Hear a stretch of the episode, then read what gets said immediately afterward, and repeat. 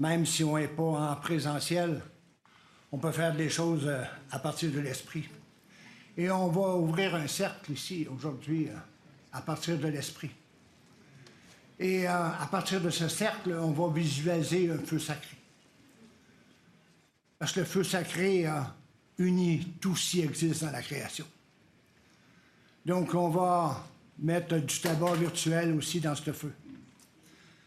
Et en même temps, on va honorer euh, les quatre éléments vitaux, euh, l'eau, le feu, l'air, la terre. On va honorer aussi euh, l'aspect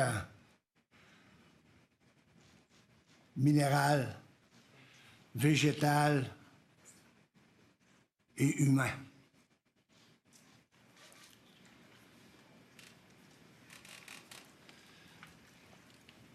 Je vais demander à la direction de l'Est d'ouvrir sa porte pour qu'on puisse avoir accès à, cette direction. Je vais demander à la direction du Sud d'ouvrir cette porte aussi pour avoir accès à cette direction. Je vais demander à la direction de l'Ouest d'ouvrir cette porte, la porte des grands-mères.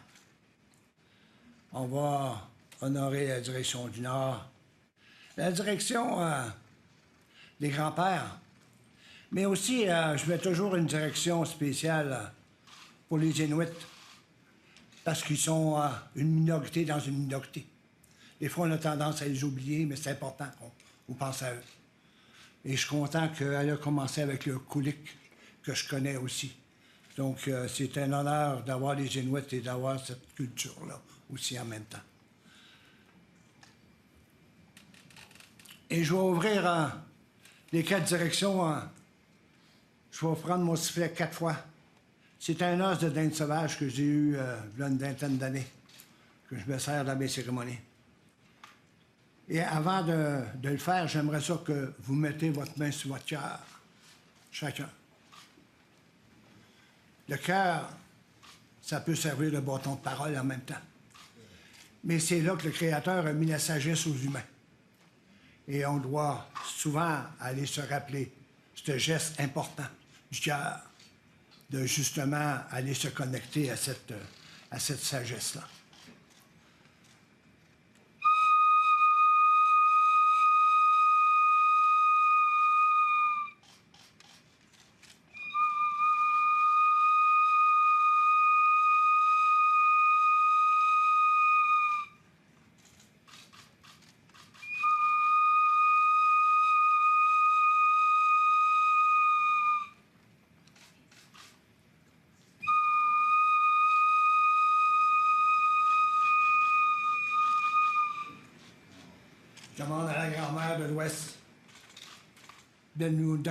Accès au grand cercle sacré en haut des esprits pour qu'ils puissent se rejoindre avec nous, pour qu'on soit des gens unis et plus forts ensemble. Tiens, ouais. Ah, ah, Tiens, ouais, grand-père, grand-père François. Ah,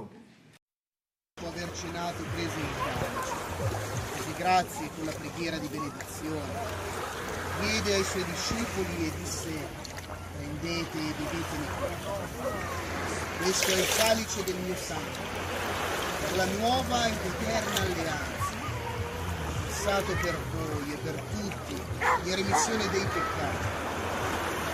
Questo in memoria di resurrezione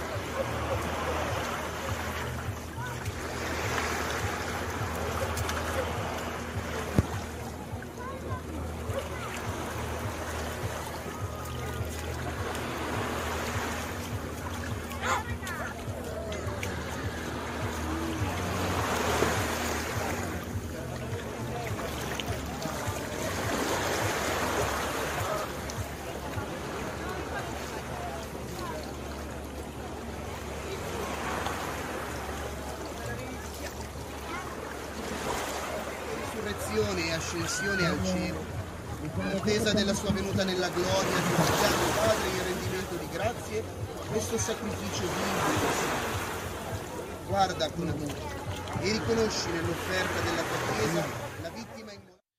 Bonsoir à tous et bienvenue dans ce nouvel épisode du Rendez-vous de la réaction dans lequel nous allons parler de mon nouveau livre que vous voyez ici, qui est Nubius, sous-titre de la conjuration antichrétienne à l'usurpation de Jean XXIII.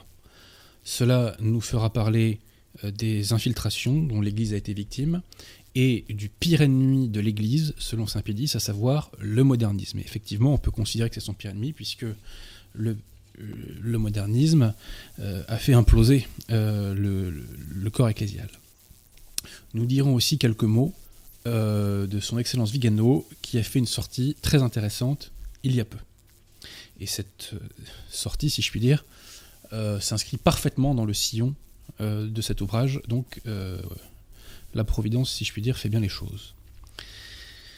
Comme vous le savez, chers amis, avant de parler euh, du sujet du soir, j'ai toute une série euh, d'annonces à faire pour, entre guillemets, agréger, euh, d'ailleurs même sans guillemets, pour agréger la qualité française. Alors tout d'abord, si vous êtes francilien, n'hésitez pas à aller chez nos amis de la librairie française, 5 rue Auguste Bartholdi dans le 15e arrondissement, métro Lamotte Piquet ou Duplex. Si vous cherchez un bon bouquin, n'hésitez pas à aller sur le site du collectif Saint-Robert Bellarmin. Et je précise que Kienubius euh, s'achète euh, notamment donc sur le site du collectif Saint-Robert Bellarmin. Euh, voilà, donc je renvoie aussi aux différentes chaînes amies habituelles, et notamment à celle d'Alain Pascal, qui se densifie, si je puis dire, hein, de, semaine en semaine. Donc n'hésitez pas à soutenir la chaîne d'Alain qui reviendra, je l'espère, cet automne pour parler de la gnose. Vous comprendrez pourquoi. alors, euh, par ailleurs, en termes de vidéo, alors, la vidéo n'est pas encore en ligne, mais dans ce week-end, normalement, euh, mon dernier débat avec Arnaud Dumouche devrait être mis en ligne. Il concerne justement l'abbé Vigano. Euh, et la question est la suivante l'abbé Vigano est-il cédé-vacantiste Et Arnaud Dumouche, comme moi-même, répondons oui à cette question. Autre vidéo. Elle est issue euh, de la chaîne YouTube de Emmanuel la Catholique et c'est la chaîne, c'est la vidéo pardon, défense de Saint Pierre, puisque comme vous le savez, euh, l'hérésie a été euh, professée en chair à Saint Nicolas du Chardonnay, donc de la fraternité Saint-Pédis, et donc cette vidéo vise eh bien, à défendre l'honneur et la réputation de la papauté contre les hérésies lefévristes. Ensuite, ultime vidéo, on n'est jamais mieux servi que par soi-même. Je vous renvoie, chers amis, à la chaîne YouTube Défense de la foi. La chaîne YouTube Défense de la foi prend des extraits de mes émissions à Radio Athéna, des petits extraits, euh, pour faire euh, bah, des petites vidéos, euh, je dirais, pédagogiques. Voilà, puisque les sujets que nous traitons sont parfois compliqués. Et la chaîne YouTube donc, Défense de la foi vise à rendre ces thèmes aussi simples que possible. Donc la dernière vidéo en date sur euh, la chaîne Défense de la foi euh, s'intitule La messe euh, à la fraternité Saint-Pédis est sacrilège. Effectivement, elle est sacrilège parce qu'il y a une profanation du canon de la messe par ce fameux Unacum Bergoglio. Ce soir, je précise que Pierre de est avec nous à la technique. Il y a un problème, Pierre Tirmont Non, c'est bon Ok. Voilà donc pour ce qui est des vidéos. Alors aussi, je vous renvoie à un ancien, épisode du rendez-vous de la réaction que nous avons fait au mois de mai dernier. Pourquoi? Ce livre est extrêmement dense et euh, vous savez, on n'a jamais le temps de dire tout ce qu'on veut sur nos ouvrages pendant les périodes de promotion. Donc j'ai décidé de faire un maximum d'émissions pour vous parler de tous les points essentiels. Et déjà au mois de mai, j'avais anticipé là-dessus et euh, pour vous parler du modernisme, donc qui est le pire ennemi de l'Église, je le répète, eh bien, j'avais fait cette émission euh, qui s'appelait euh, Vatican II et homosexualité, la réconciliation. Je vous invite à aller la voir parce que dans cette vidéo, je développe vraiment la question du modernisme.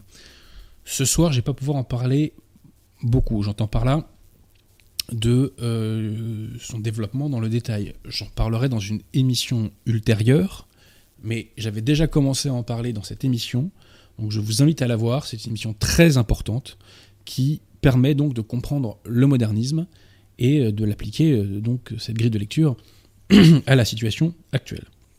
Donc euh, allez voir si vous n'avez pas vu cette vidéo, donc qui est un rendez-vous de la réaction, puisque je parle en quelque sorte déjà dans des chapitres de cet ouvrage. Et je le répète, c'est donc Vatican II et homosexualité, la réconciliation.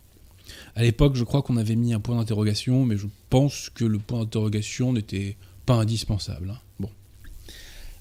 Alors, vous savez, euh, vous vous souvenez, pardon, que dans la dernière émission, j'avais fait une mise au point sur la question du drapeau français.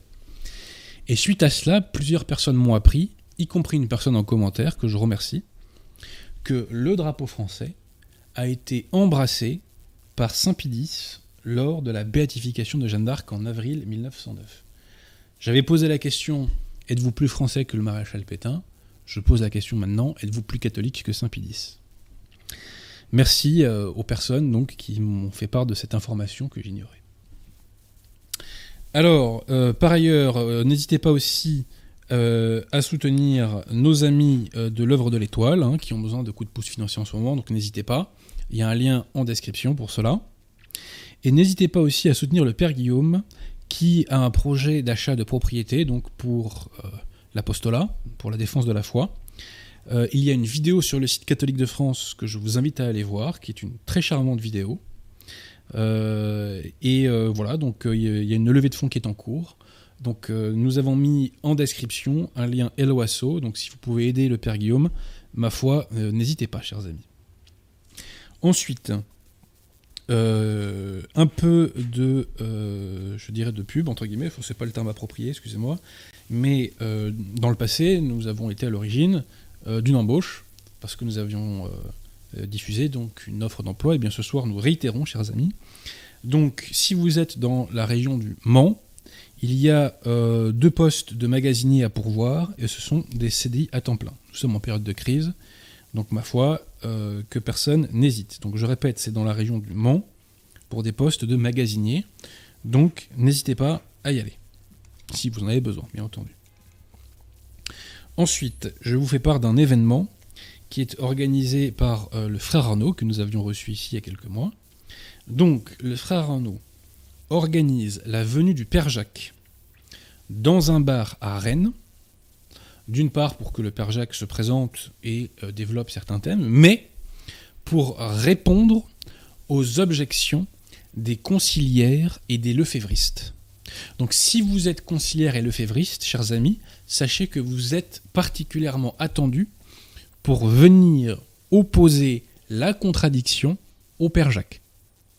Et je crois qu'un verre sera offert aux conciliaires et aux lefévristes qui auront le courage de lui porter la contradiction.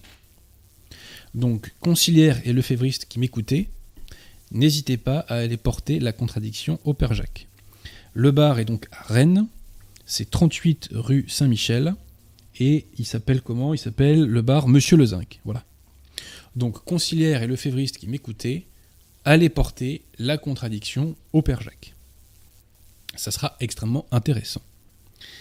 Enfin, euh, avant d'arriver au thème euh, du soir, je tiens quand même à faire une gigantesque dédicace au camarade Baptiste Marché, qui a défendu une cathédrale contre un supporter de Liverpool hostile en employant la méthode Godefroy le Hardy. Voilà, donc mon cher Baptiste, je t'adresse mes salutations françaises. Voilà. Je peux mettre un bout de la vidéo. Bah allons-y, allons-y, allons-y.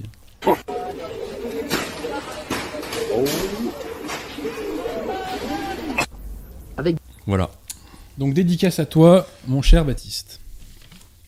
Alors, chers amis, avant d'en arriver au bouquin, encore qu'il y a une parfaite continuité entre les thèmes, euh, vous l'avez vu, notre cher Bergoglio euh, nous a gratifié d'un petit voyage au Canada. Et lors de cet événement, il s'est distingué en accusant euh, l'Église catholique de crimes qu'elle n'avait évidemment pas commis. Je dis évidemment parce que euh, l'Église est immaculée, euh, donc elle ne peut pas commettre de péché, et de même que les catholiques n'ont pas commis les crimes que Bergoglio lui impute. Bergoglio s'est également distingué en assistant à une, enfin participant, même on peut le dire, à une cérémonie païenne dont Pierre de Tirmont nous a diffusé un extrait tout à l'heure. Son Excellence Vigano a réagi dans un texte, et le moins que l'on puisse dire, c'est qu'il cache de moins en moins, ou si vous préférez qu'il exprime de plus en plus, son CD vacantisme. Permettez-moi, chers amis, de vous faire quelques citations. Donc, c'est l'abbé Vigano, et je précise que si je vous avais pas précisé que c'était l'abbé Vigano qui parle, vous vous seriez demandé, mais qui est le CD vacantiste qui écrit cela? Bref, citation. Nous voici donc devant le menteur, l'accusateur. Nous voici devant l'impitoyable persécuteur du bon clergé et des fidèles d'hier et d'aujourd'hui, l'allié zélé des ennemis du Christ et de l'Église, le féroce opposant à la messe catholique, qui est un participant œcuménique aux rites sataniques et aux cérémonies païennes. Un homme divisé dans l'âme par son double rôle de chef de la secte qui occupe le Vatican et d'inquisiteur de l'Église catholique, par son double rôle de chef de la secte qui occupe le Vatican et d'inquisiteur de l'Église catholique. Donc c'est une position publique qui, avant l'abbé Vigano, n'avait été prise que par des catholiques, donc de position nanunacum. L'abbé Vigano accuse par ailleurs Bergoglio d'usurper son pouvoir. Citation Celui qui usurpe le pouvoir de vicaire dérivant de l'autorité suprême de l'Église. Enfin, l'abbé Vigano euh, accuse Bergoglio, euh, ou je dirais, même simplement qu'il constate que Bergoglio n'est pas catholique. Non que personne n'ait jamais pensé que Jorge Mario Bergoglio pouvait de quelque manière que ce soit être catholique. Chacune de ses paroles, chaque geste, chaque mouvement trahit une telle intolérance envers ce qu'il rappelle même de loin notre Seigneur, que ces certificats d'irreligion et d'impiété sont désormais superflus, sacrilèges. Le voir assister impassible au rite satanique d'évocation des morts accompli par un chaman, chaman québécois d'ailleurs, hein, c'est fort curieux, euh, exacerbe le scandale d'avoir rendu un culte idolâtre à l'infernal Pachamama dans la basilique vaticane, la profanant au-dessus de la sépulture du prince des apôtres. Je serais fort curieux, chers amis, de savoir ce que pensent de ces déclarations Monseigneur Williamson et les dominicains d'Avrier qui officiellement soutiennent euh, l'abbé Vigano. Je serais curieux de savoir s'ils vont jusqu'à approuver ces propos. Alors, il est prévu que dans quelques semaines, euh, l'abbé Vigano fasse une conférence à Civitas. La dernière fois que l'abbé Vigano a fait une conférence dans ce type de cadre, c'était en octobre 2020. Et cette euh, conférence est historique, puisque pour la première fois à cette échelle-là, eh bien, un clerc a dénoncé l'éclipse de l'Église par une contre-Église, donc par une secte en vérité. Hein.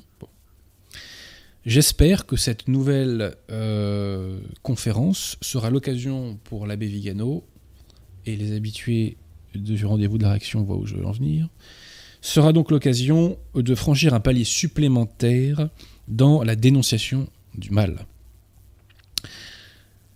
Euh, Civitas, aux dernières nouvelles, est un mouvement lefévriste euh, qui, euh, d'ailleurs, fricote avec la dissidence, ce qui est quand même pas terrible, hein, je me permets de le dire. Donc si on peut aider aux gens de Civitas euh, à prendre conscience de la vacance du siège et à se convertir, eh bien ma foi, euh, c'est une très bonne chose. J'espère que la conférence de l'abbé Vigano, euh, ma foi, apportera ce type de grâce à l'auditoire.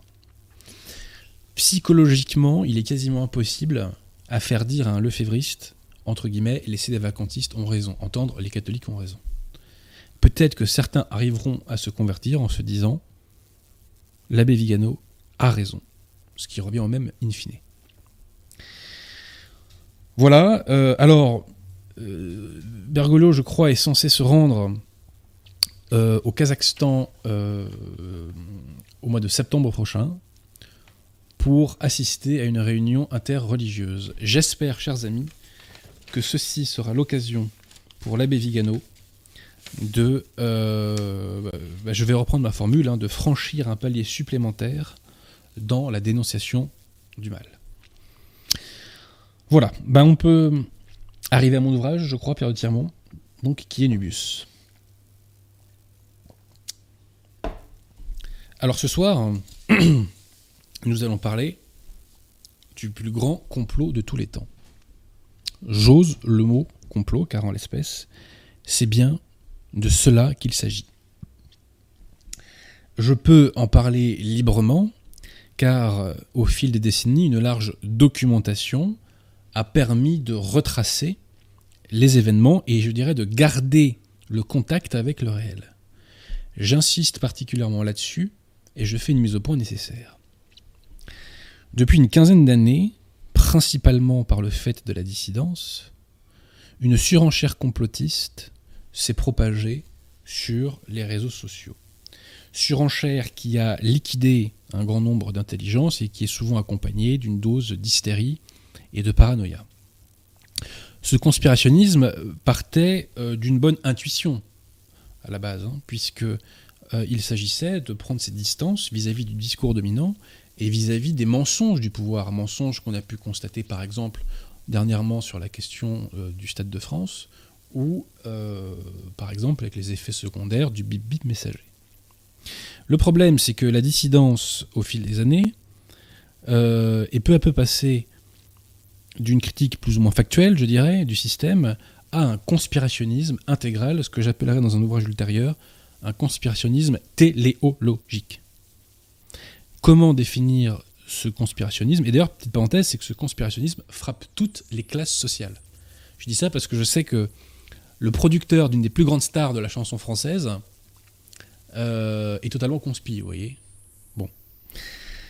Bref, donc comment définir ce conspirationnisme? Eh ben, C'est très simple c'est la vision du monde selon laquelle la réalité est mue non pas par l'évolution des hommes, euh, l'évolution anthropologique, euh, l'évolution des sociétés, mais la réalité est mue par un complot global qui enserre et contrôle toutes les interactions sociales, si bien que tous les événements sont à relier avec ce complot global, tous les événements sont à lire et à apprécier en fonction de ce complot global qui, je le répète, enserre et contrôle toutes les interactions sociales.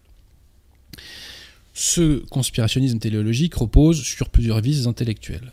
Je vais vous en citer rapidement, brièvement, quatre. La négation du réel, la négation du libre arbitre, euh, l'inversion des effets et des causes, et l'ignorance de la cause de la servitude. Négation du réel, pourquoi? Parce que les conspis, comme on les appelle, n'est-ce pas, euh, les conspis substituent un univers parallèle à la réalité, au besoin en triturant les faits et en leur donnant une portée qu'ils n'ont pas. Ce qui est intéressant, c'est que les abbés Lehmann, en leur temps déjà, dénonçaient, enfin je crois que c'est l'abbé Joseph Lehmann plus particulièrement, dénonçaient ceux qui prennent la partie pour le tout et qui de la sorte voient le réel, si je puis dire, avec de mauvaises lunettes et finalement le déforment. Négation du libre arbitre, vous disais-je, parce que si les individus ne peuvent que réaliser les désidératas du complot, eh bien il n'y a plus de marge de manœuvre pour leur libre arbitre. Inversion des effets et des causes, parce que ce ne sont pas les complots qui font l'histoire, c'est l'histoire qui fait les complots. C'est l'histoire, c'est l'évolution anthropologique des sociétés qui ont créé les complots qui nous ont fait du mal, par exemple, en 1789. Voyez? Et d'ailleurs, un complot ne prospère que dans la mesure où il s'inscrit dans le sillage anthropologique d'une époque. Et ensuite, ignorance de la cause de la servitude, parce que la cause de la servitude, chers amis, c'est l'assentiment des gouvernés. Marcel de Corte en parle mieux que moi. Et nous l'avons vu avec la dictature sanitaire. Les peuples qui ont accepté la dictature sanitaire, eh bien, l'ont pris plein pot. Les peuples les populations qui ont combattu la dictature sanitaire l'ont fait reculer. Et je salue une fois encore à ce sujet euh, une partie des Tom qui a très courageusement, très courageusement pardon, combattu.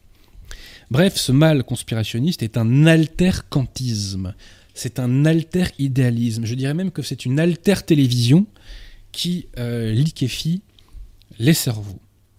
Et dénoncer ce mal, d'ailleurs, m'a valu euh, la haine, hein, il faut bien le dire, hein, des trolls dissidents, du public de la dissidence et même d'une partie des meneurs de la dissidence. Mais au fond, tout cela n'est pas bien grave. Alors, euh, ce soir, je vais parler avec fermeté euh, de ce complot, en partie moderniste, qui a fait tant de mal aux âmes. Je parle fermement car mon propos repose sur le réel, et en matière de green, il repose sur la foi. Les événements dont je vais parler sont documentés, j'insiste particulièrement sur ce point.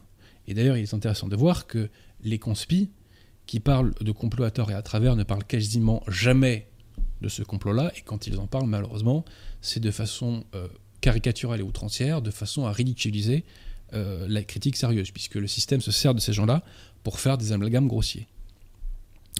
Bref, euh, commençons par le commencement, à savoir l'infiltration de l'Église par la maçonnerie, et ce à partir de l'émergence d'un mouvement qui s'appelle le carbonarisme, ou en français on l'appelle la charbonnerie. On parle des carbonaries en parlant des membres de euh, ces mouvements initiatiques. Alors tout a commencé au début du, du 19e siècle, lorsque un ancien député de la Chambre des 500, Chambre du Directoire, un franc-maçon, a introduit en Italie le rite dit Misraïm. Autour de ce rite se sont agrégés des mouvements révolutionnaires italiens. Et à ce sujet, je cite une source incontestable, y compris au jeu du système, qui est le dictionnaire historique Le Petit Mour. Et ce dictionnaire nous confirme bien que euh, ces groupes initiatiques ont touché aux hautes strates, aux hautes sphères de la politique. Donc parmi ces groupes Carbonari, va se dégager notamment un groupe qui s'appelle la haute vente. Et c'est à la tête de cette haute vente que nous retrouvons Nubus. Et la haute vente va contrôler une partie des loges et contrôler une partie du carbonarisme. Petit arrêt sur image. Je vous évoque, et je vais le répéter encore, que nous avons à ce sujet une documentation fournie. Pourquoi? Parce que la police du Vatican de l'époque a mis la main sur une partie de la correspondance des membres de la haute vente, y compris de Nubius. En mai 1846, le pape Grégoire XVI convoque l'historien français Crétino Joly pour lui demander d'écrire une histoire des sociétés secrètes. Et il met à sa, disposition cette fameuse documentation, cette fameuse correspondance dont je vous ai déjà parlé. L'historien accepte la mission, il rédige son ouvrage. Mais Grégoire XVI meurt et son successeur Pie IX, pour le moment, ne souhaite pas que cette étude soit publiée. Pie dans un deuxième temps, finit par accepter, mais revient à nouveau en arrière car il ne souhaite pas indisposer le prince Louis-Napoléon Bonaparte, qui est alors le président de la Deuxième République. Pourquoi? Parce qu'à l'époque, la Deuxième République française a envoyé donc les troupes françaises aux États pontificaux pour les protéger contre les révolutionnaires italiens. Et c'est grâce à ces troupes françaises que pourra avoir lieu, 20 ans plus tard, le Concile Vatican I. Et malheureusement, quand les troupes françaises seront rappelées en France à cause de la guerre de 70, eh bien les révolutionnaires italiens attaqueront les États pontificaux et mettront un terme au Concile du Vatican. Or, donc vous disais-je, euh, ne veut pas indisposer Napoléon parce que Napoléon III, qui n'est à l'époque seulement donc le prince Louis-Napoléon Bonaparte, a fricoté dans sa jeunesse avec des groupes carbonari. Crétino Joly va mal prendre le fait que euh, mette son veto pour le moment, et il va un peu égratigner le pape dans un ouvrage qui s'appelle L'histoire du Sonderbund. Les deux hommes vont néanmoins se réconcilier, puisque euh, Crétino Joly va écrire un ouvrage extrêmement important qui s'appelle L'Église romaine en face de la Révolution.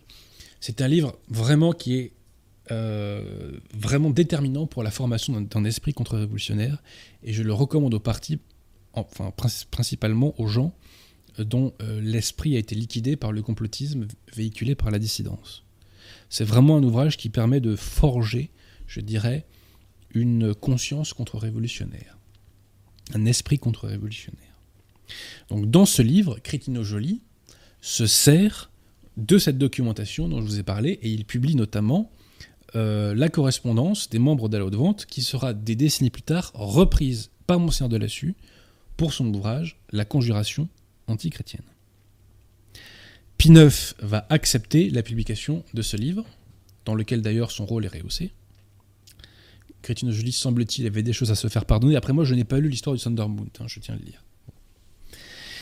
Ce qui est aussi important, c'est que Pie IX fait un bref pontifical pour attester de l'authenticité de ces documents, puisqu'il nous dit bien que ces documents établissent la persécution dont l'Église est la victime.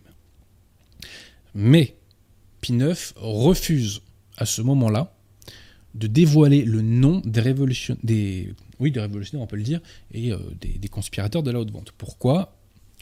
Officiellement, c'est parce qu'il y a eu des conversions et de repentir. Mais nous verrons tout à l'heure qu'il y a probablement une autre raison. On verra euh, cela quand on dévoilera le nom de Nubius. Alors, euh, cette haute vente, quel est son objectif? L'objectif de la haute vente, c'est d'anéantir le catholicisme. Et le plan démoniaque de Nubius consiste à faire triompher la révolution pour anéantir le catholicisme, à le faire triompher par un pape. Un pape, citation, selon nos besoins.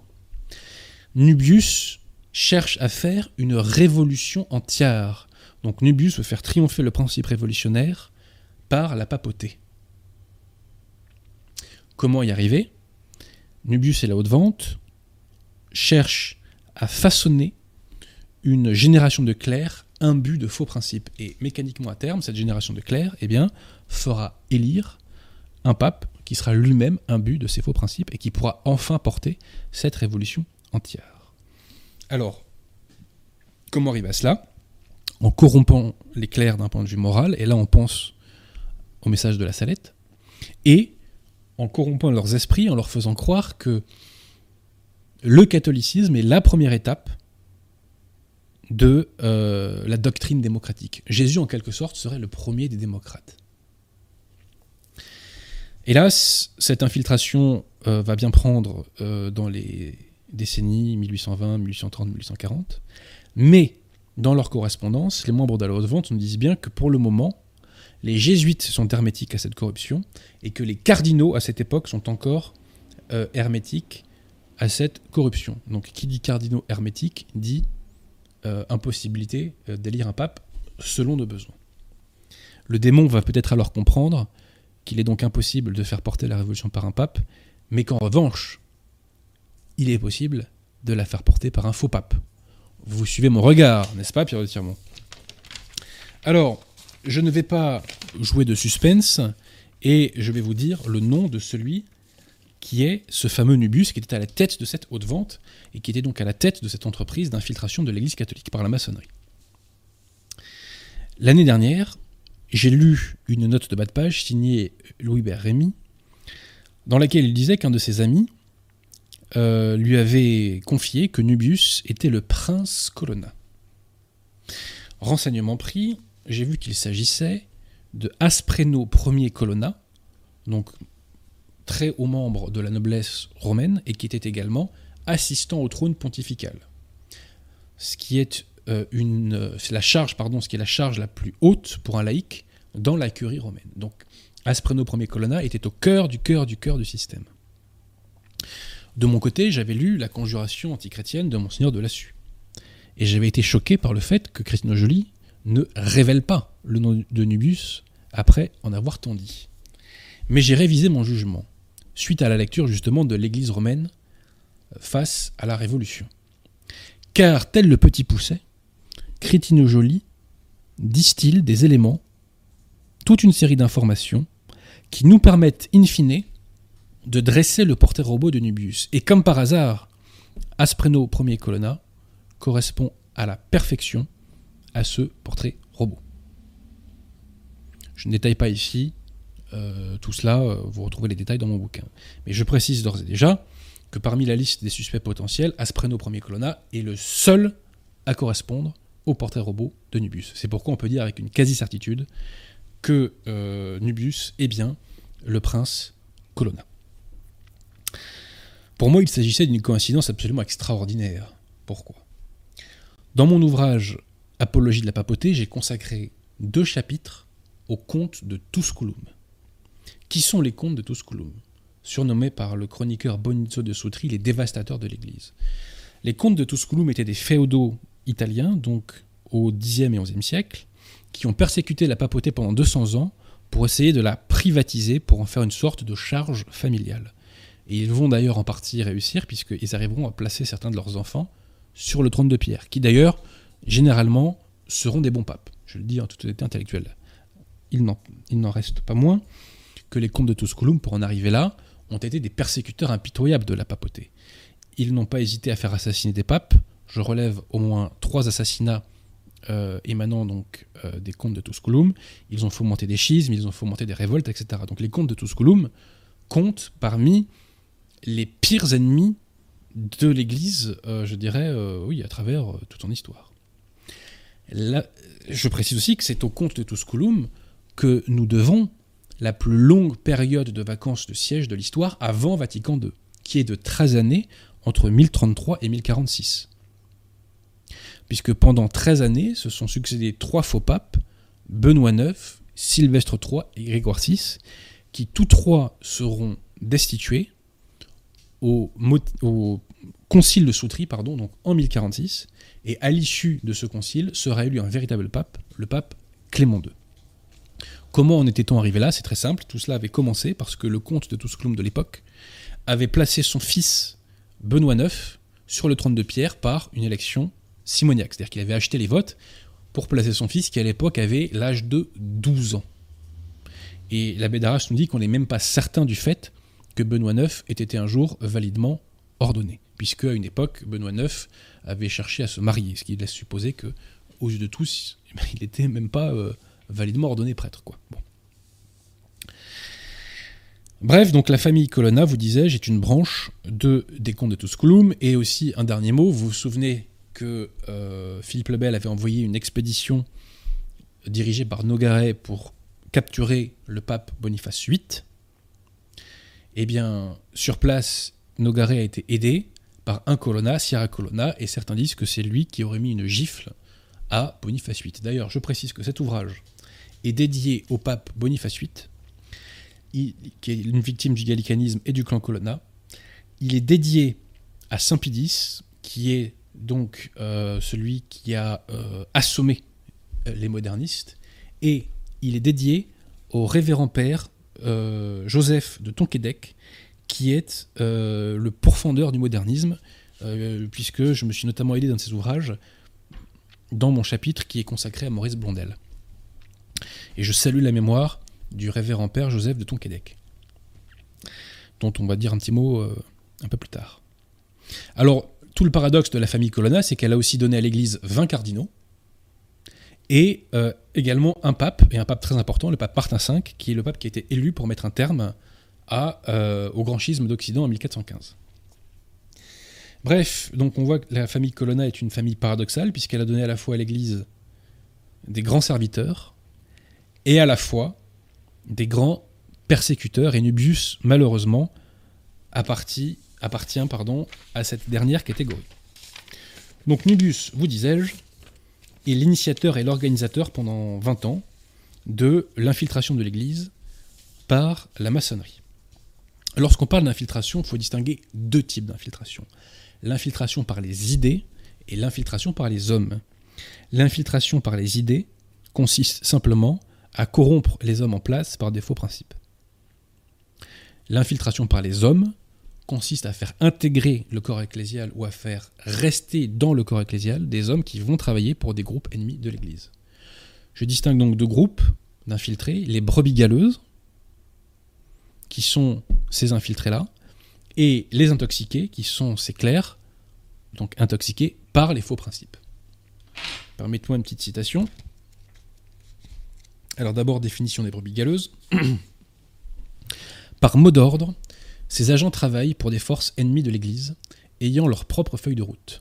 Il peut s'agir d'individus envoyés directement par ces groupes dans le corps ecclésial afin d'occuper les postes clés, ou de clercs initialement droits, détournés du vrai sens de leur sacerdoce, par exemple par une adhésion à la maçonnerie, au communisme ou au modernisme. Étant précisé que sur le communisme, il n'y a pas beaucoup de documentation. Les brebis galeuses ont pour point commun de travailler directement, voire consciemment, pour des groupes étrangers à l'Église, ayant pour fin sa destruction ou sa mutation, ce qui revient au même.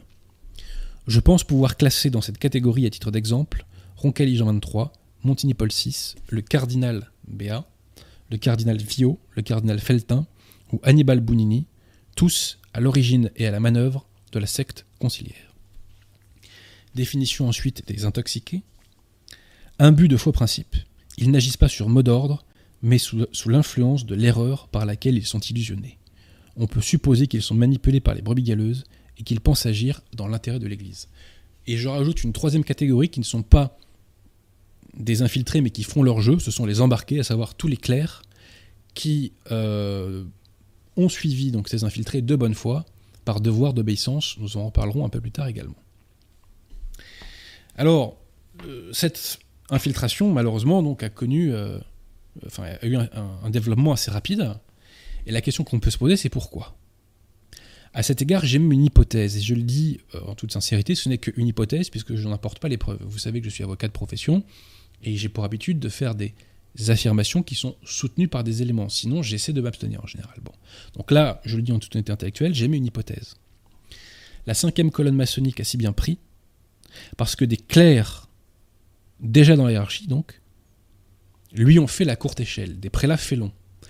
Qui sont les prélats félons qui ont pu faire la courte échelle aux maçons et compagnie L'hypothèse que j'aimais, c'est que c'est la cinquième colonne janséniste qui a joué ce rôle-là.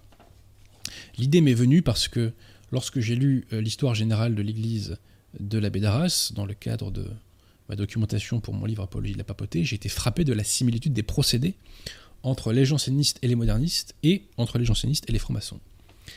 Permettez-moi une citation de Monseigneur Fèvre à ce sujet, au sujet des, jansénistes. Leur projet était de former une église dans l'église, un État dans l'État.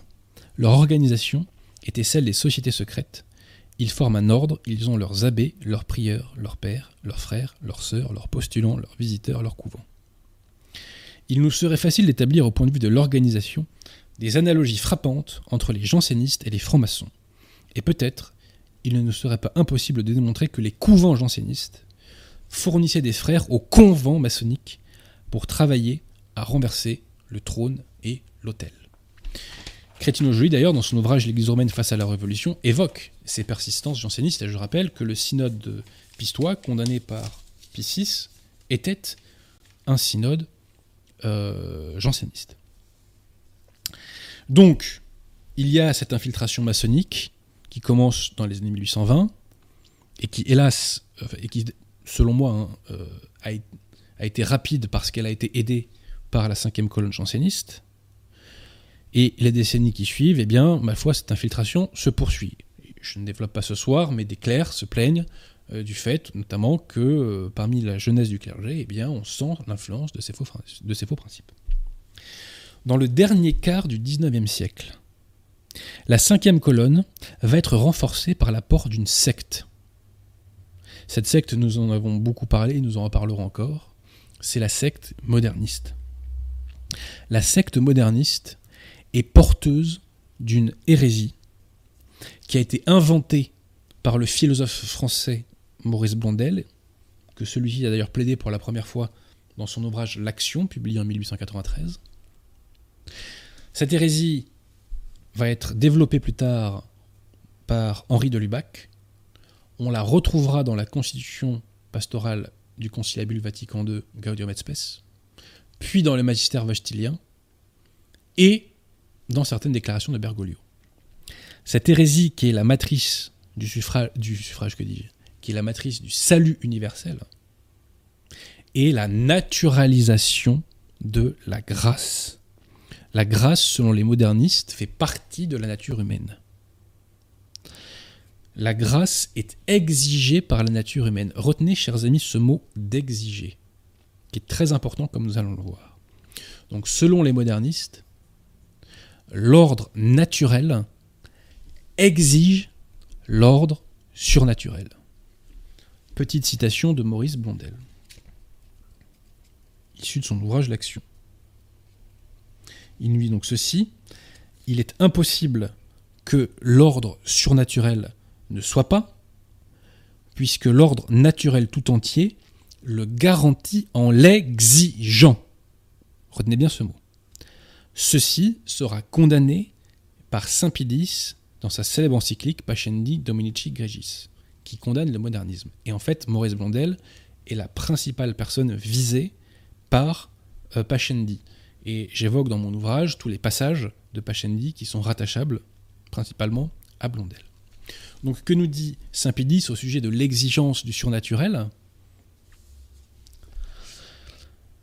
Euh, ils, donc les modernistes, c'est au point 51 de l'encyclique, je précise, paraissent admettre dans la nature humaine, au regard de l'ordre surnaturel, non pas seulement une capacité et une convenance, mais une vraie et rigoureuse exigence. À vrai dire, ceux des modernistes qui recourent ainsi à une exigence de la religion catholique sont modérés. Donc on voit bien que l'idée selon laquelle l'ordre naturel exige le surnaturel est très clairement condamnée par Saint-Pédis. Après coup, Maurice Blondel dira Mais non, non, non, moi je n'ai jamais plaidé pour cela. Il dira même dans une correspondance euh, Je n'ai jamais dit que le surnaturel est exigé par la nature. Le révérend père Joseph de Tonquédec s'en amuse et écrit ceci Cette boutade a dû étourdir quelque peu ceux qui sortaient de la lecture de l'action ou de la lettre. La mémoire garnie des textes que nous avons cités ou d'autres semblables qu'il serait facile d'aligner ici indéfiniment. Donc comprenez bien, chers amis, que cette hérésie de la naturalisation de la grâce, cette idée que la grâce est exigée par la nature, cette idée que donc la grâce n'est plus un don de Dieu, il n'y a plus de gratuité de la grâce dans la logique moderniste. Hein. Eh bien, cette hérésie nous permet de démasquer la secte conciliaire. Cette hérésie est la preuve qu'une secte a usurpé le pouvoir en 1958 et qu'elle a usurpé l'autorité et qu'elle se fait passer depuis lors pour l'Église catholique. C'est un peu comme si une hérésie janséniste avait émergé fin 19e, que cette hérésie avait été condamnée solennellement par le magistère, mais qu'on la retrouverait, fort curieusement, dans un autre document qui est censé appartenir au magistère de l'Église. Là, on se dirait, mais attendez, il y a un problème. L'autorité qui valide cette hérésie janséniste ne peut pas être l'autorité, puisque l'autorité l'avait condamné préalablement. Eh bien, c'est exactement ce qui s'est passé, sauf qu'à la place d'une secte janséniste, c'est une secte moderniste qui a fait le coup. Pour vous évoquer l'état de contamination de la hiérarchie par le modernisme, euh, je m'attarde sur le séminaire d'ici les Moulineaux. C'est mon chapitre 9, puisque nous avons deux témoignages au sujet du séminaire d'ici les Moulineaux. Un témoignage de l'abbé Georges de Nantes qui est passé dans les années 40, et un témoignage de Christophe Dickès qui était l'année de la fin et du début de la mise en œuvre de Vatican II. Alors, l'abbé de Nantes nous dit dans ses mémoires que certains de ses professeurs ne croyaient plus en la présence réelle. Certains de ses professeurs mettaient sur le même plan les martyrs catholiques avec les euh, pseudo-martyrs communistes de la Seconde Guerre mondiale. Disant cela, je ne dis pas qu'il n'y a pas eu des résistants communistes, je dis simplement que les 70 000 fusillés sont un mythe. Et l'abbé de Nantes nous dit, c'est encore plus important, que euh, certains de ses professeurs, inspirés par Henri de Libac, eh bien, professaient déjà le fait que l'enfer est vide, le fait que le salut est universel. Ils professent déjà l'apocatastase. Christophe Dickès nous raconte par ailleurs que lui aussi avait des professeurs, donc qui étaient influencés donc par Chenu, euh, par Congar, par Delubac, etc. Et à l'époque, ce qui est intéressant, c'est qu'au séminaire, on leur disait le dimanche de ne plus aller à la messe catholique, mais d'aller assister à des messes des frères séparés, donc d'aller à des messes schismatiques. Très bien, tout va bien. Ce qui est intéressant, c'est que euh, Christophe Dickès raconte que un jour, le cardinal Feltin, est venu faire une conférence au séminaire d'ici les Moulineaux. Et celui-ci raconte aux séminaristes qu'au moment où Pie XII a mis un terme à l'expérience des prêtres ouvriers, eh bien, il lui a désobéi. Et a continué donc à inciter des clercs à faire cela. Et euh, Christophe Dickès cite le témoignage, notamment euh, d'un prêtre qui s'appelle, attendez, laissez-moi revenir à la page, je crois qu'il s'appelle Jean Bouillet, euh, attendez un petit instant. Voilà, Jean Boyer, pardon. Euh, et l'abbé Jean Boyer, donc, qui a été un prêtre ouvrier. Et celui-ci, peu avant de mourir, atteste sur l'honneur que le cardinal Feltin lui a demandé de quitter le sacerdoce, de s'inscrire au Parti communiste, où il avait jadis milité, et de prendre femme. Donc le cardinal Feltin était bien là pour détruire le sacerdoce. Voilà. Alors, Nous arrivons en 1958 et comme je vous l'ai dit, la hiérarchie est minée par cette cinquième colonne maçonnico-moderniste. Et euh, cette cinquième colonne va réussir le tour de force de placer l'un des siens sur le trône de pierre. Alors initialement, on peut penser que c'était Montini, le futur Paul VI, qui était choisi pour cela, mais comme il sera saqué par Pie XII, on se reporte sur Roncalli. Et à cet égard, il faut vraiment, chers amis, que je vous fasse part d'un témoignage exceptionnel qui nous est livré par Louis Bouillet. Qui est Louis Bouillet? Louis Bouillet est le principal euh, théoricien de la fausse messe Paul VI. Donc c'est quelqu'un qui était au cœur du cœur du cœur du système Novus-Ordo. Et celui-ci nous raconte que au moment où on a annoncé la mort de Pie il lui arrivait la chose suivante. Louis Bouillet était alors dans, un monastère, le monastère de Don Lambert Baudouin. Don Lambert Baudouin est le précurseur de l'écuménisme, et c'est lui qui est principalement sanctionné par l'encyclique de Pie XI Mortalium Animos. Au moment donc où on annonce la mort de Pie XII, Don Lambert Baudouin dit ceci à Louis Bouillet.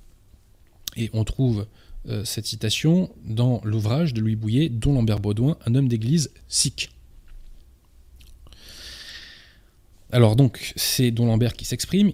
Il dit ceci S'ils élisaient Roncalli, tout serait sauvé. Ils seraient capables de convoquer un concile et de consacrer l'œcuménisme.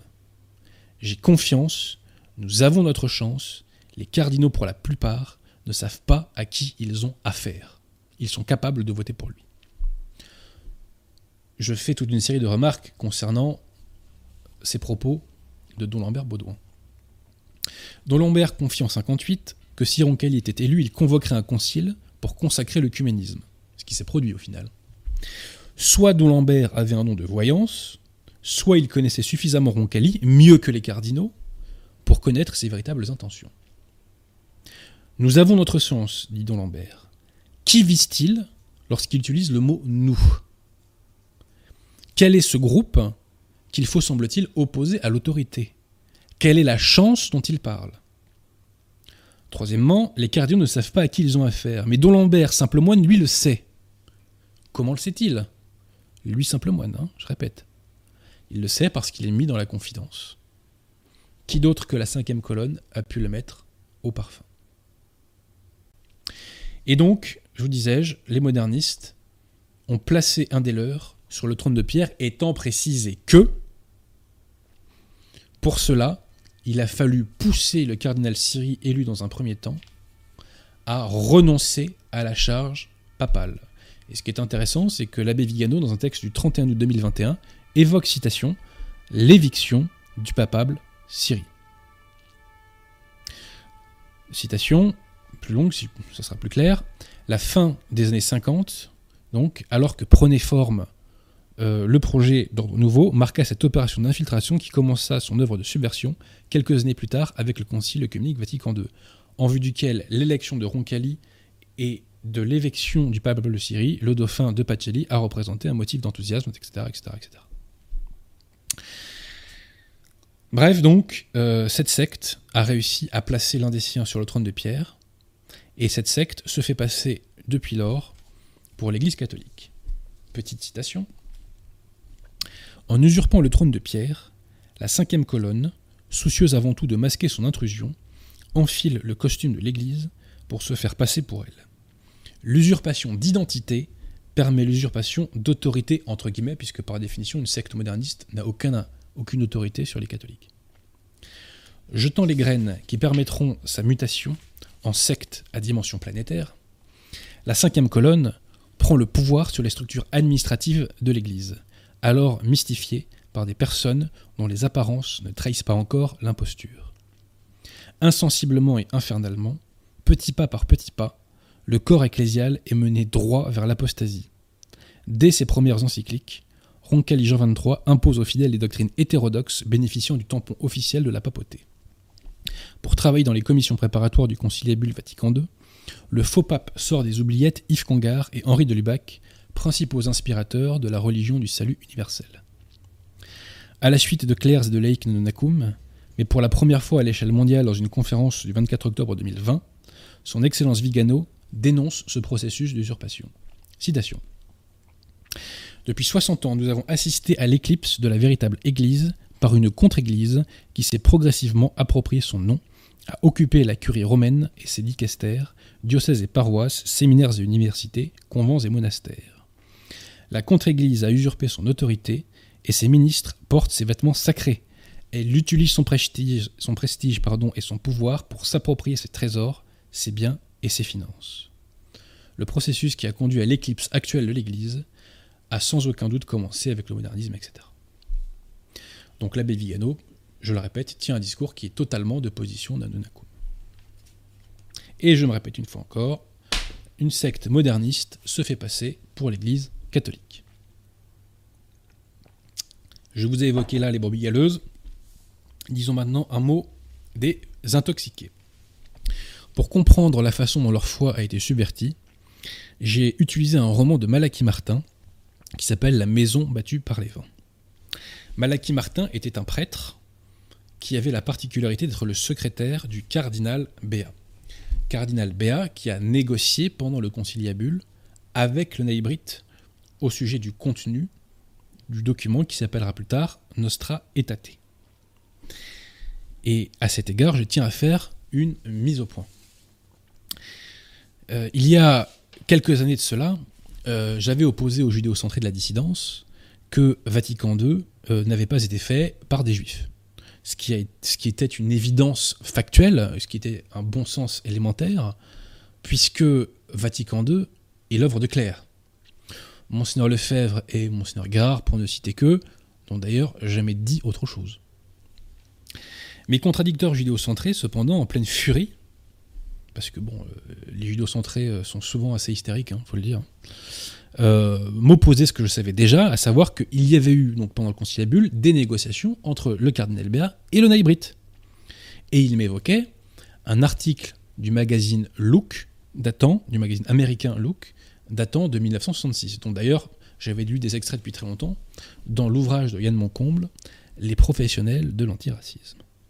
Alors déjà à l'époque, j'avais fait remarquer que ces négociations ne portaient que sur un point du texte, étant précisé que Vatican II est fait de 16, je crois, enfin d'une quinzaine de textes, pour la plupart assez longs. Dès lors, il était ridicule de soutenir que c'était euh, des juifs ou les naïbrites qui avaient fait euh, le conciliabule Vatican II. Mes chers amis, il y a beaucoup, beaucoup, beaucoup, beaucoup, beaucoup plus fort à ce sujet. C'est que l'article de Luke que m'opposaient mes contradicteurs dit l'inverse de ce qu'ils soutiennent.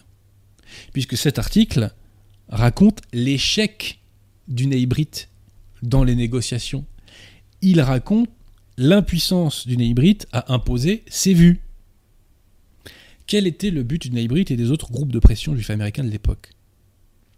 C'était de diluer dans les textes du conciliabule l'implication juive dans la passion du Christ. Bon. Or, le texte final de Nostra évoque la question du déicide.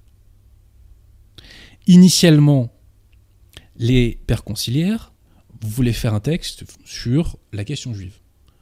Et dans la première mouture, il n'y avait aucune allusion à la question du déicide.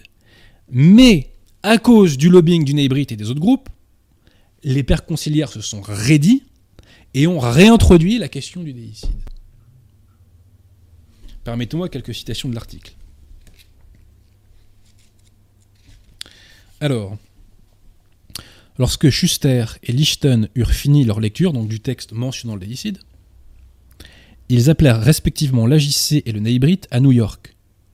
Mais ces deux institutions ne pouvaient pas faire grand-chose. Je répète, ces deux institutions ne pouvaient pas faire grand-chose.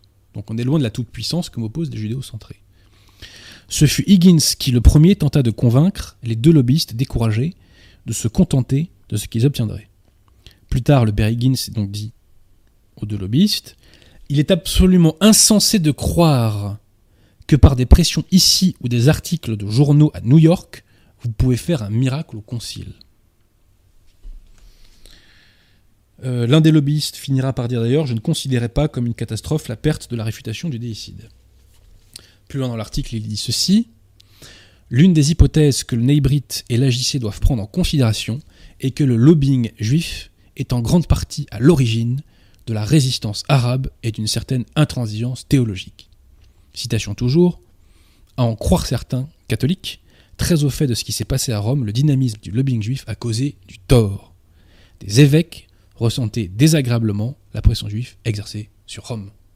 Donc on voit que cet article dit l'inverse de ce que m'opposent les judéo-centrés. Ce qui est quasi comique. Conclusion. Conclusion, les aberrations des judéo-centrés servent à permettre au système de faire passer par amalgame malhonnête les catholiques pour des dingues. Dès lors, je le dis, les judéocentrés sont les complices de la révolution. Je répète, les judéocentrés sont les complices de la révolution et je les considère comme des ennemis politiques. Et j'invite toutes les personnes qui veulent défendre la foi et la France à s'éloigner d'eux. On peut dénoncer et soulever euh, des influences talmudiques lorsque les faits nous les indiquent, mais on, on peut le faire sans tomber dans ce genre de délire et sans lire dans les tasses de café. Hein. Bref, euh, j'ai écrit un ouvrage qui s'appelle La gauche est une maladie mentale. Je pourrais écrire un tome 2 qui s'appellerait Le conspirationnisme est une maladie mentale. Je l'ai trop constaté et on m'en donne trop d'exemples quotidiens pour que je le taise. Alors, euh, revenons euh, sur ces fameux intoxiqués essayons de comprendre avec Malaki Martin euh, comment leur foi a été subvertie et comment ils ont apostasié. Alors je précise donc que Malaki Martin euh, était donc le bras droit du cardinal Béat. Il a contribué à négocier avec le Naïbrit. Il quitte la prêtrise assez rapidement. Il devient un homme de lettres puis un homme de médias. Mais au fil du temps, il se rapproche du mouvement entre guillemets traditionnaliste et il va finir, euh, c'est des vacantistes. Euh, un clerc de position de Nonakoum m'a confirmé qu'une de ses connaissances communes qu'il a avec Malaki Martin lui a dit que Malaki Martin euh, pensait que le siège donc était vacant. Alors, comment euh, ces clercs, entre guillemets de bonne foi, ont apostasié? C'est par le canal que j'appelle le binôme Maurice Blondel-Maritain. Première étape, étape Maurice Blondel, les clercs se disent que la foi doit évoluer. Et dans des émissions ultérieures, je reviendrai sur Maurice Blondel, puisque j'ai un chapitre qui est consacré à l'intéressé. Puisque l'hérésie de Maurice Blondel, selon laquelle la foi évolue, selon laquelle la tradition évolue, on la retrouve mot pour mot dans euh, la pseudo-constitution dogmatique Dei Verbum du Conciliabule Vatican II. Donc, dans un premier temps, ces clercs se disent il faut que la foi évolue. Dans un deuxième temps, ils se disent il faut réconcilier l'Église avec le monde, et il faut donc enrichir la foi de ce que le monde produit, et notamment des droits de l'homme.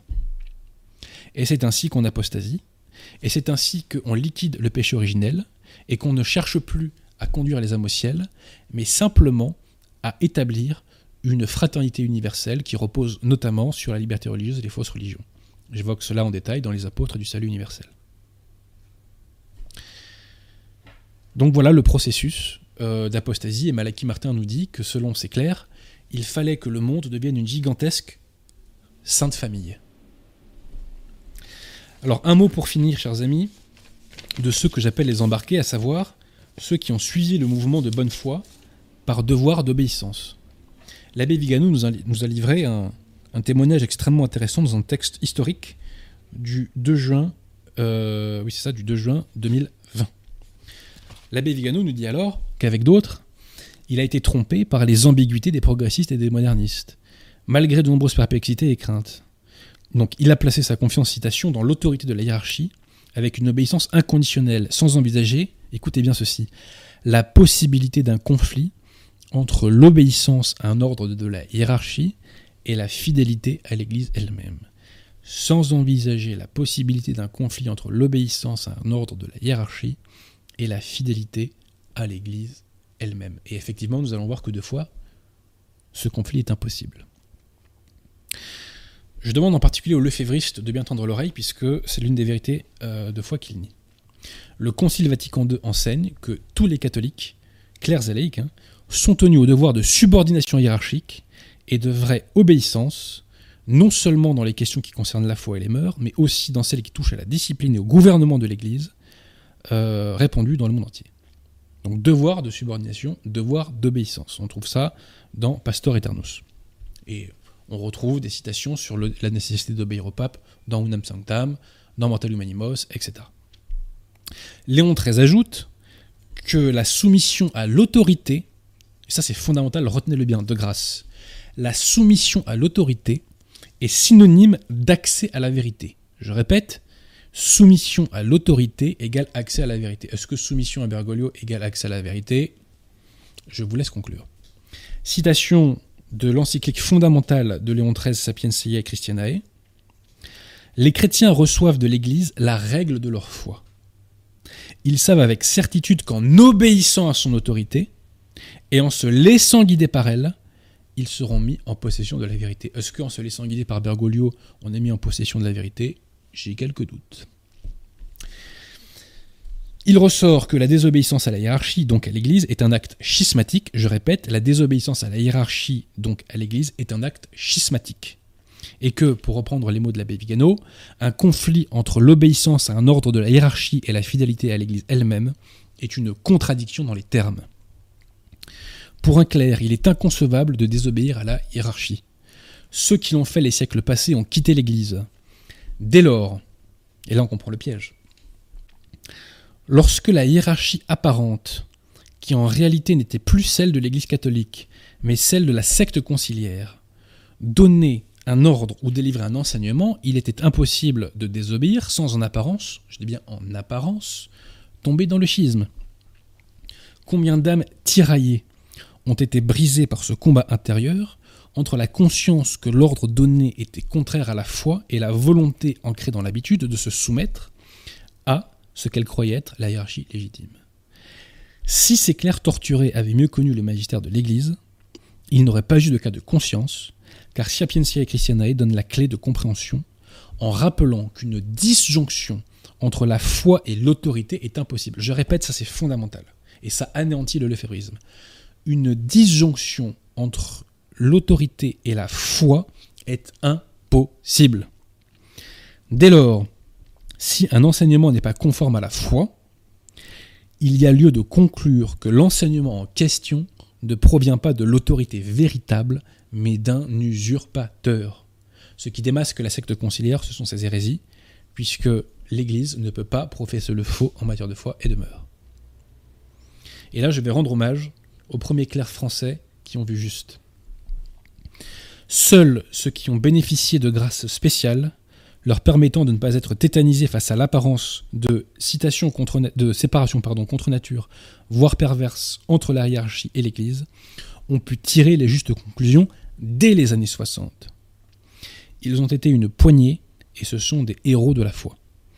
Dans le cas français, la justice exige de saluer la mémoire et de rendre hommage au Père Noël Barbara, au père Roger Thomas Calmel, à l'abbé Louis Coache, à Monseigneur Léon Guillet, au père Gérard Deslauriers, à l'abbé Jean Siguel, au curé de Tral, euh, Jean donc curé de Tral-Dillingen, à l'abbé Hubert Fleury, curé de Marzy, ou encore au père Georges Vincent. Et à la suite, d'autres clercs euh, les ont rejoints dans les années 70-80 jusqu'à aujourd'hui.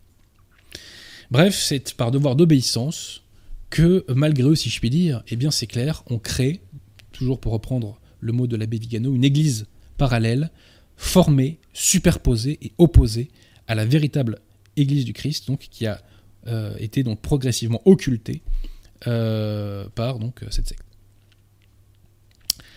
Voilà, chers amis. Alors, permettez-moi euh, de vous lire la conclusion de l'ouvrage intégralement, au moins les choses seront claires. Une secte moderniste fruit du pourrissement des esprits et de multiples infiltrations, terré hypocritement dans les rangs de l'Église et refusant de se séparer d'elle formellement, a réussi le tour de force de placer un des siens sur le trône de pierre, le faux pape Angelo Roncalli. Grâce à cette usurpation d'autorité, la secte moderniste a pris le pouvoir sur les structures administratives et humaines de l'Église, qui, pensant avoir affaire à un vrai pape, ne se sont pas, ne se sont pas doutés de l'entreprise de subversion en cours d'exécution. Les hommes de la secte, souvent homosexuels, ont été appelés à occuper les postes clés. Des doctrines hétérogènes, dès les premières encycliques de Jean XXIII, ont été imposées au corps ecclésial. La subversion a triomphé au conciliabule Vatican II, où l'œcuménisme et le salut universel ont été consacrés. Au nom de l'autorité du faux pape Montini Paul VI, le corps ecclésial a été conduit à l'abattoir de l'apostasie. En écoutant celui qui, selon les apparences, semblait être pape, par millions, les catholiques ont insensiblement abandonné la foi. Privés de la profession de la foi, et bientôt de sacrements valides, les églises se sont rapidement vidées. Ceux qui sont restés dans les paroisses diocésiennes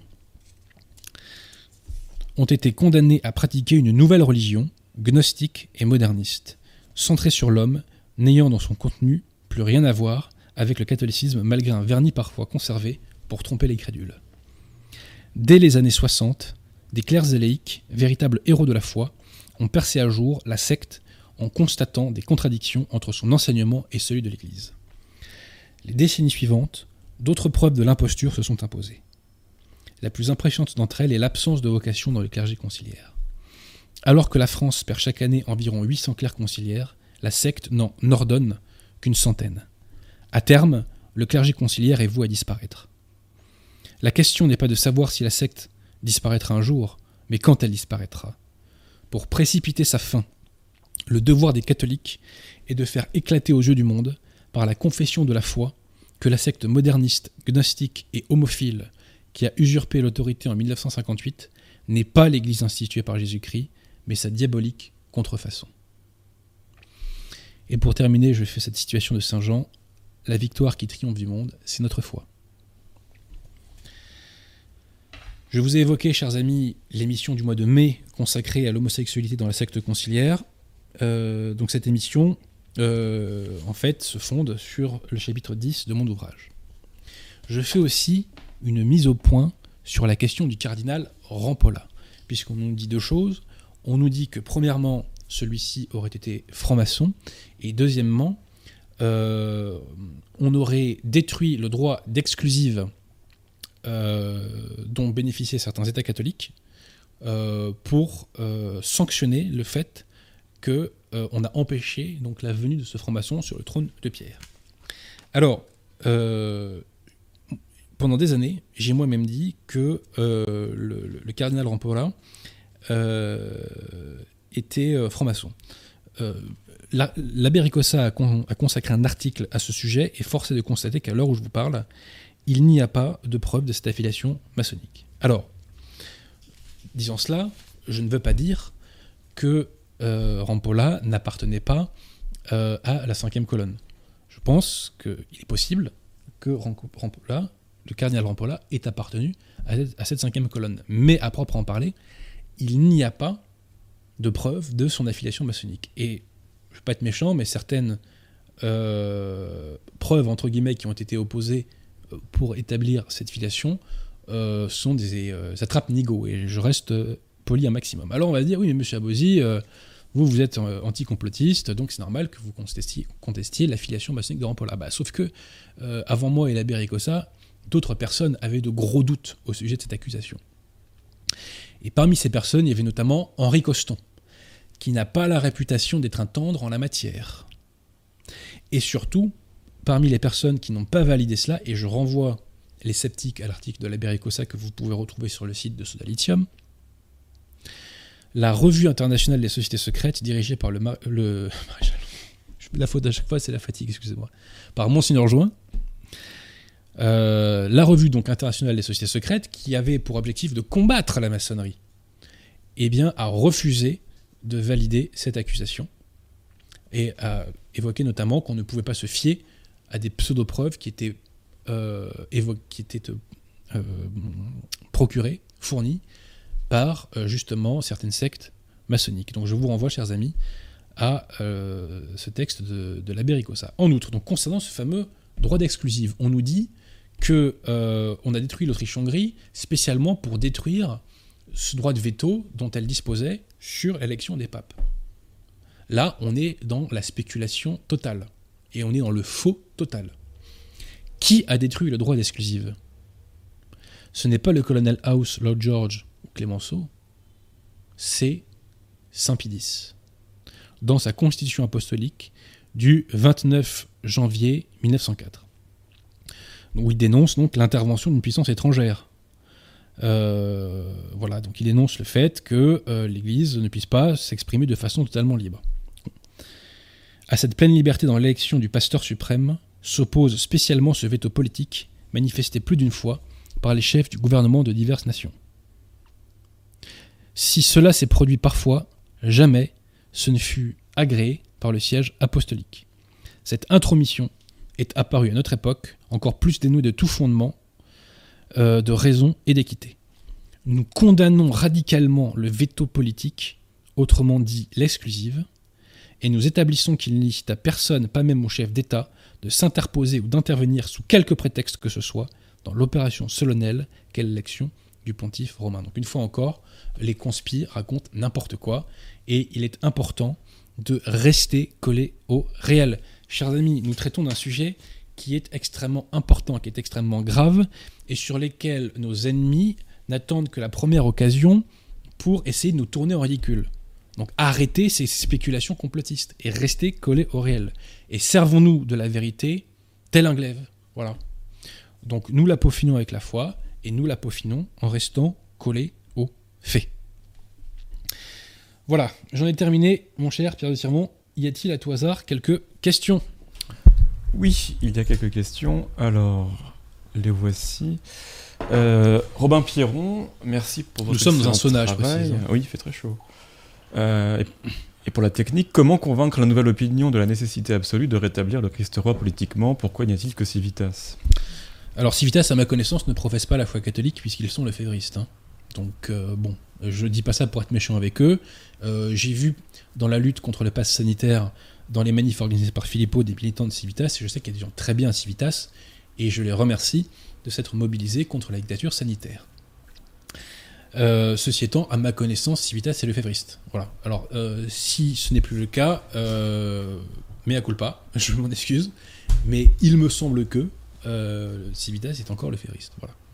Bah, ensuite, pour défendre la royauté du Christ, eh ben, c'est simple, hein, il faut défendre la foi catholique, il faut vous imbiber du magistère, il faut défendre la foi. Je vous l'ai déjà dit, chers amis, le combat pour la foi est le combat numéro un, puisqu'il conditionne absolument tout le reste. Si on veut refaire des Français, il faut défendre la foi. Et s'il n'y a pas de Français, il n'y a pas de France. Donc le débat est clos. Donc pour défendre ce dogme, eh bien, ma foi, défendons la foi d'un point de vue large et intéressez-vous au magistère de l'Église. Intéressez-vous au magistère. Le bon Dieu vous a donné une arme formidable avec le magistère de l'Église. Donc imbibez-vous du magistère de l'Église. Hélène demandait, euh, Bergoglio est l'avant-dernier pape selon Malachi, non? Je ne sais pas quoi penser de cette liste-là, c'est pas de foi, donc je ne m'aventure pas là-dessus. Vous voyez, euh, tout ce qui est des, des mystiques, je ne suis pas un spécialiste, donc euh, j'évite de trop en parler, ça m'évite de dire des bêtises. Voilà. Euh, François Desbarbieux, bonsoir Maître Abosi, bonsoir à tous. Ne pourrait-on pas faire circuler une pétition de soutien à l'abbé Vigano? Bah écoutez, euh, oui, moi je vous avoue que je, je soutiens un maximum depuis deux ans, ce qui m'est d'ailleurs parfois reproché, étant précisé que je ne dis pas amen à tout ce qu'il fait, ou tout ce qu'il dit forcément, mais je constate qu'il va dans la bonne direction et qu'aujourd'hui il dénonce euh, l'occupation euh, du Vatican par une secte moderniste, ce qui est extraordinaire, ce qui est un discours de constat de vacances de siège en vérité. Donc j'invite toutes les personnes qui le peuvent à soutenir l'abbé Vigano et à l'encourager de dénoncer toujours plus le mal Novus Sordo et à l'encourager à se faire sacrer si ce n'a pas déjà été fait. François Yves, euh, Adrien sait-il que Monsieur Dumouche le qualifie souvent de janséniste ou de tendance janséniste? Alors, ce se passait pas seulement du mouche. Les conciliaires qualifient de jansénistes les catholiques qui rappellent que l'on peut perdre la grâce sanctifiante par un péché mortel. Donc en fait, ils qualifient de jansénistes les gens qui adhèrent au concile de Trente. Le simple fait pour un conciliaire, parce que les conciliaires, rappelez-vous, adhèrent au salut universel ou presque. Les conciliaires qui croient au salut universel vous disent mais c'est horrible ce que vous dites.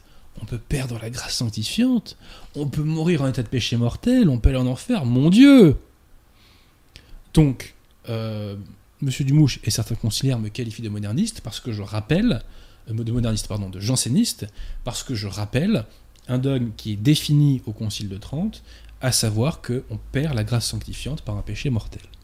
Et c'est une preuve supplémentaire du fait que les euh, conciliaires n'ont aucune idée de ce qu'est la foi catholique.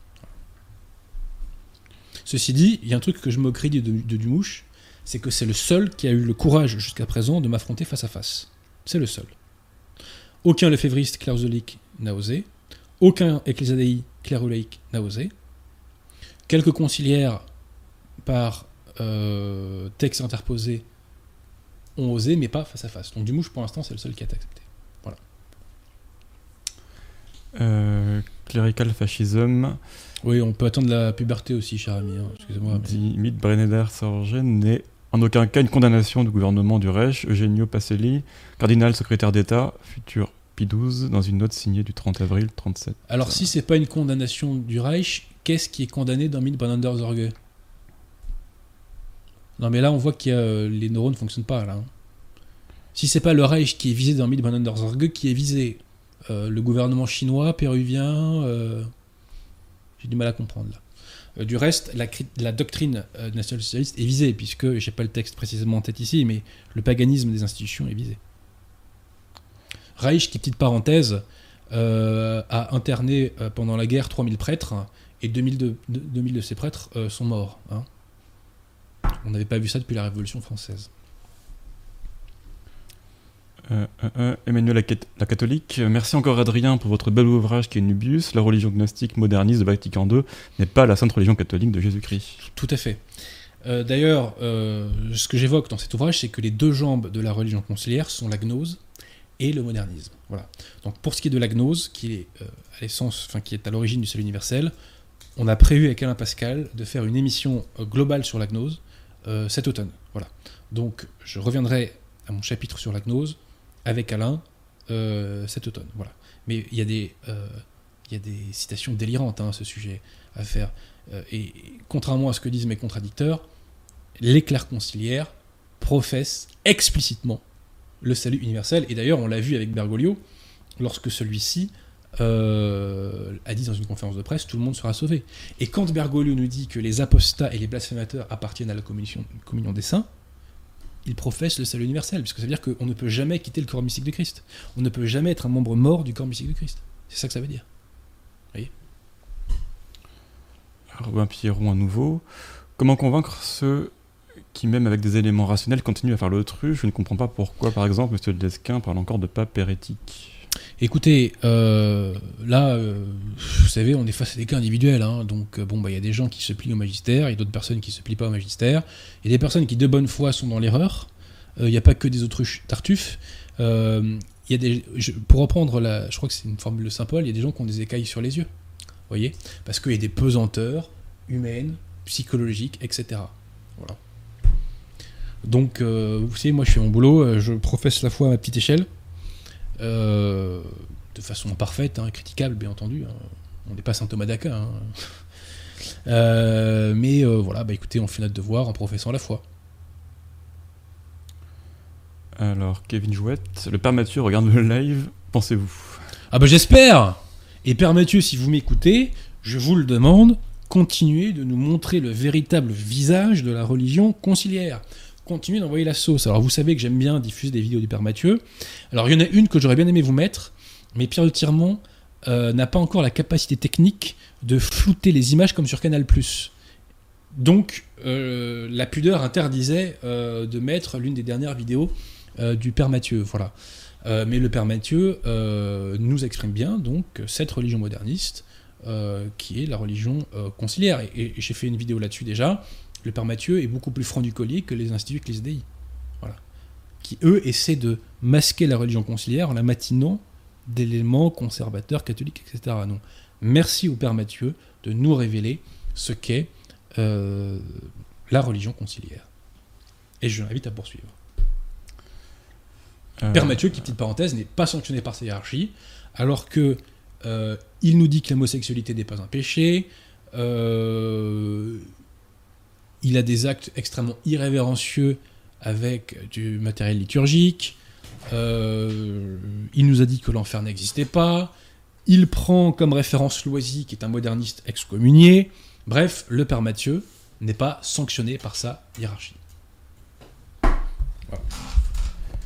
Robin Pierron, pensez-vous possible de faire des rassemblements nationaux entre catholiques pour se rencontrer s'entraider? Ce serait utile par exemple à ceux qui n'ont pas de messe près de chez eux.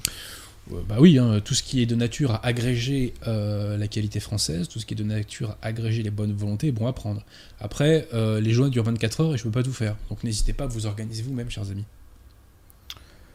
Toto le Coco, Adrien Bozzi a-t-il vu la série The New Pop de Paolo Sorrentino? Alors moi, euh, les séries, je regarde quasiment aucune. Vous savez, je regarde pas la télé, donc non, je ne l'ai pas vu. Je ne l'ai pas vu.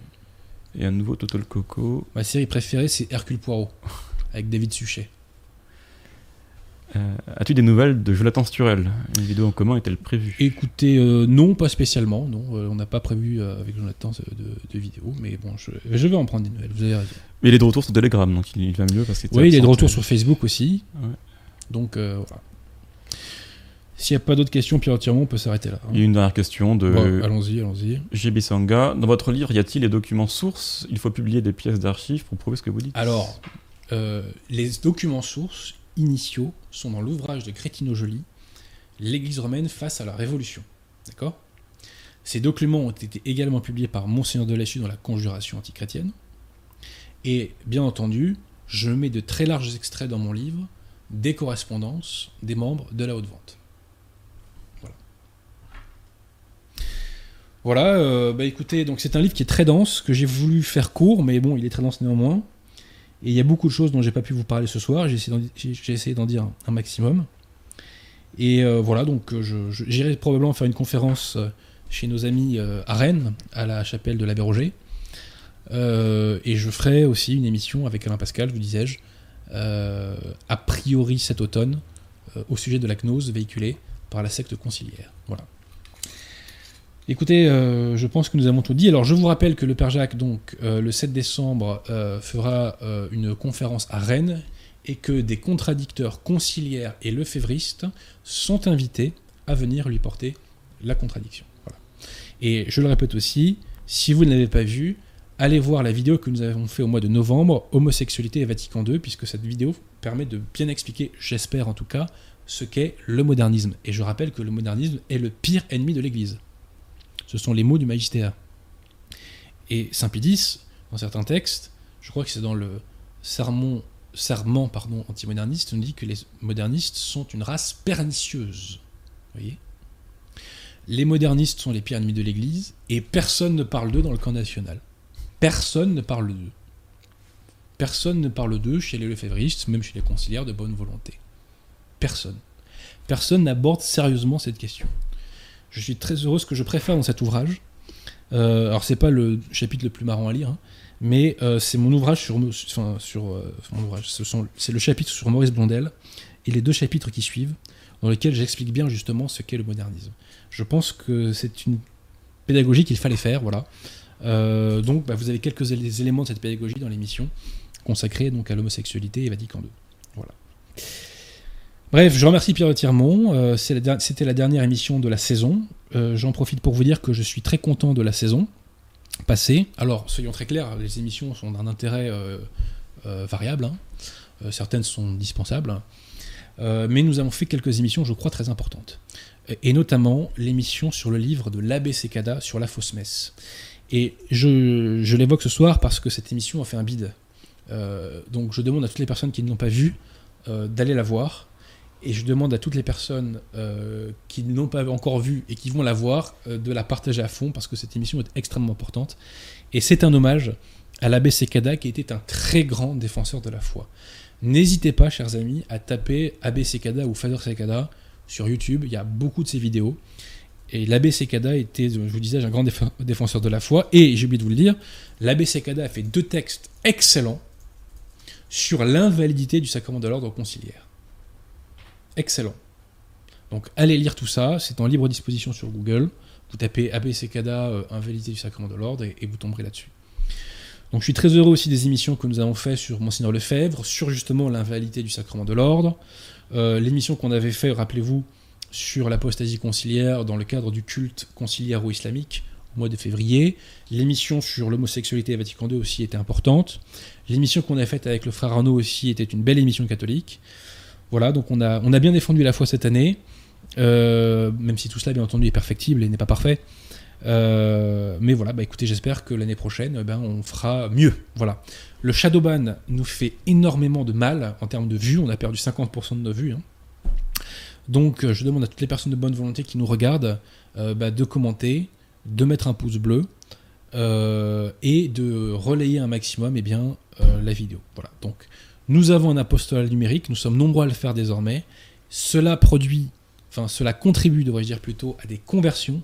J'ai plusieurs témoignages de prêtres à ce sujet. Euh, donc continuons, chers amis, euh, cet apostolat numérique. Continuons à défendre la foi et euh, vous verrez que ça fera un maximum de bien à notre chère France. Vive Notre-Dame de la Salette et je vous dis à la saison prochaine. Micro coupé, caméra coupée.